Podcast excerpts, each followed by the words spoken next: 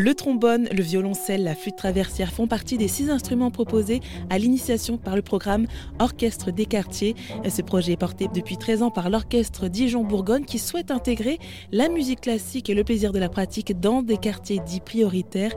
Trois d'entre eux bénéficient de ce dispositif gratuit qui s'adresse aux jeunes qui y résident.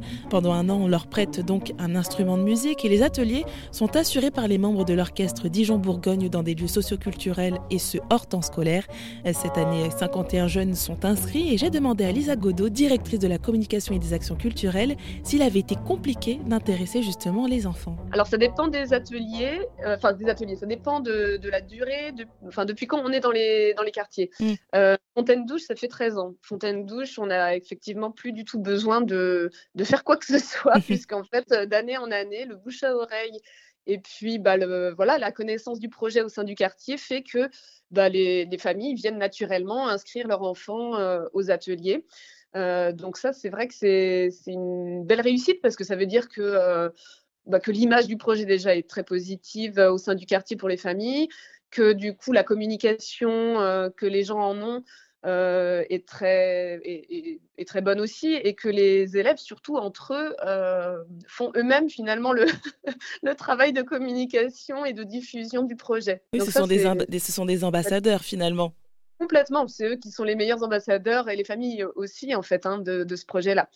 Euh, après, en fait, on s'est quand même beaucoup appuyé sur les structures de quartier, comme je vous le disais, parce que euh, c'est elles qui, connaissent le mieux euh, le public des, quartiers et qui les voient quasi quotidiennement sur d'autres activités. Donc en fait, on s'appuie sur les structures euh, qui sont déjà présentes et qui organisent déjà des, des temps de rencontres ou d'animation pour les familles en partenariat avec eux. Donc, on fait des, ateliers de découverte souvent. on passe par les écoles aussi, puisque du coup, c'est là que sont les, enfants en priorité. Et les musiciens se sont beaucoup, beaucoup promenés dans les écoles, en fait, pour faire des, temps d'ateliers, de rencontres, d'essais d'instruments. voilà. Et après, bah, c'est toute une histoire de communication auprès des, familles, avec l'appui justement des structures de quartier, pour pouvoir faire venir les familles et, voilà, proposer une inscription à l'année. Euh, après, le projet est gratuit, entièrement gratuit pour les familles. Enfin, c'est-à-dire que les ateliers et le prêt de l'instrument sont entièrement gratuits. Et finalement, la participation des familles est assez minime. Euh, enfin, on leur demande quand même d'inscrire leur enfant à l'année. Et de... en général, il y a une petite adhésion annuelle auprès de la maison de quartier qui nous accueille.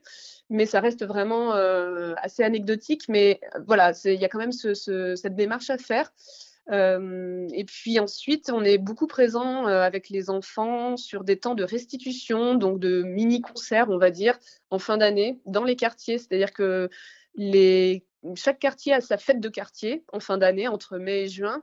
Et on profite de ces moments-là pour que les enfants puissent se produire en, orchestre, du coup, ne serait-ce que pour, eux, pour les familles, pour les habitants, mais c'est aussi, du coup, une façon de, voilà, de, montrer aux autres jeunes ce qui est possible, ce à quoi ils peuvent avoir accès.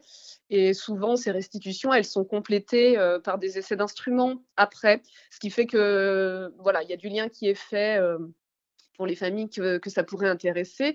Donc voilà, l'information, elle passe par différents biais en fait, mais c'est vrai que plus on est présent, euh, et, plus ça se fait naturellement. C'était Lisa Godot, directrice de la communication et des actions culturelles de l'orchestre Dijon-Bourgogne.